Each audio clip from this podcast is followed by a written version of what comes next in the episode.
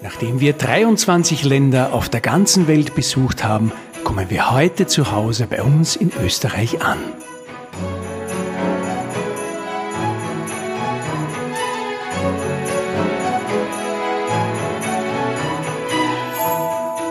Heute erzählen wir euch Interessantes über unser Heimatland Österreich und wie man Weihnachten hier feiert.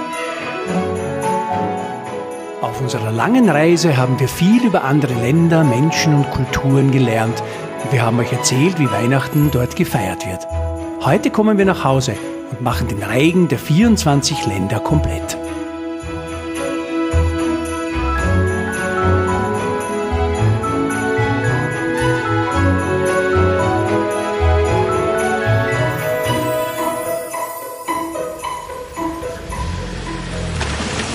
Papa, wann sind wir endlich da? Gleich sind wir da, Moritz. Ich weiß, das war eine lange, lange, lange Reise. Eine lange Reise liegt hinter uns. 24 Länder in 24 Tagen. Wir waren circa 40.000 Kilometer unterwegs. Fast zweieinhalb Stunden haben wir für euch berichtet. Genau, und heute sind wir angekommen in unserer Heimat Österreich und da wollen wir euch auch ein bisschen was drüber erzählen, über das schöne Land. Österreich liegt in der Mitte von Europa. Es ist eine Republik mit einem Bundespräsidenten, der derzeit wie heißt? Alexander van der Bellen. Genau, an der Spitze. Durch seine bewegte Vergangenheit des Landes gibt es sehr viel Kultur und viele bekannte Künstler stammen aus Österreich. Kennst du ein paar Künstler, Moritz? Zum Beispiel Strauss, Amadeus Mozart, Haydn. Ja, und aus der moderneren Zeit, wer fällt dir da ein? Falco! Ja, Falco, genau. Oder auch Udo Jürgens zum Beispiel. Österreich hat neun Bundesländer. Und eines davon ist gleichzeitig Bundesland und auch Bundeshauptstadt, nämlich Wien. Ja, genau, Wien.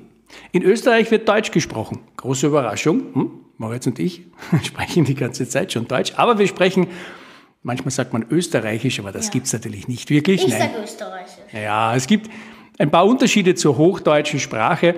Da könnten wir einmal eine Spezialfolge unseres Podcasts machen. Deutsche und österreichische Ausdrücke, zum Beispiel beim Essen, da gibt es ja ganz, ganz viele ja. Unterschiede. Ne? Wisst ihr zum Beispiel, was Rinderkraftbrühe mit Pfannkuchenstreifen auf Österreichisch heißt? Es geht viel einfacher. Bei uns heißt das? Frittatensuppe. Frittatensuppe, genau. Österreich hat 9 Millionen Einwohner. Davon alleine drei Millionen in Wien und Umgebung. Das heißt, ein Drittel der Bevölkerung Österreichs lebt in und rund um Wien. Das ist dann doch beachtlich. Aber das hängt damit zusammen, dass der Rest Österreichs sehr gebirgig ist. Zwei Drittel der Fläche Österreichs liegt nämlich in den Alpen. Und da ist natürlich die Besiedelungsdichte wesentlich geringer. Ist ja auch ein bisschen schwieriger in den Bergen zu leben, nicht? Wie heißt ja. der höchste Berg? Großglockner, da waren wir auf unserer Österreich-Rundfahrt. Ja, genau, 3798 Meter ist der hoch. Der größte Fluss Österreichs ist die Donau, aber auch ein Stück vom Rhein und auch die Enns zum Beispiel fließt durch Österreich und sind wichtige Gewässer. Der größte See ist der Neusiedlersee im Burgenland. Da liegt allerdings ein Viertel der Seefläche schon in Ungarn. So, und was essen wir denn gerne so in Österreich? Fallen dir ein paar Speisen ein, Moritz? Wiener Schnitzel. Ja, die Klassiker. Käsekreiner. Ja. Und Kaiserschmarrn. Und Kaiserschmarrn, was Süßes zum Abschluss oder auch als Hauptspeise natürlich. So, und wie immer natürlich kommen wir jetzt auch zu Weihnachten. Wie wird Weihnachten in Österreich gefeiert? Ja, relativ ähnlich wie im restlichen Europa. Schon im November sperren die Christkindlmärkte auf, nicht die Weihnachtsmärkte. Ein wesentlicher Unterschied.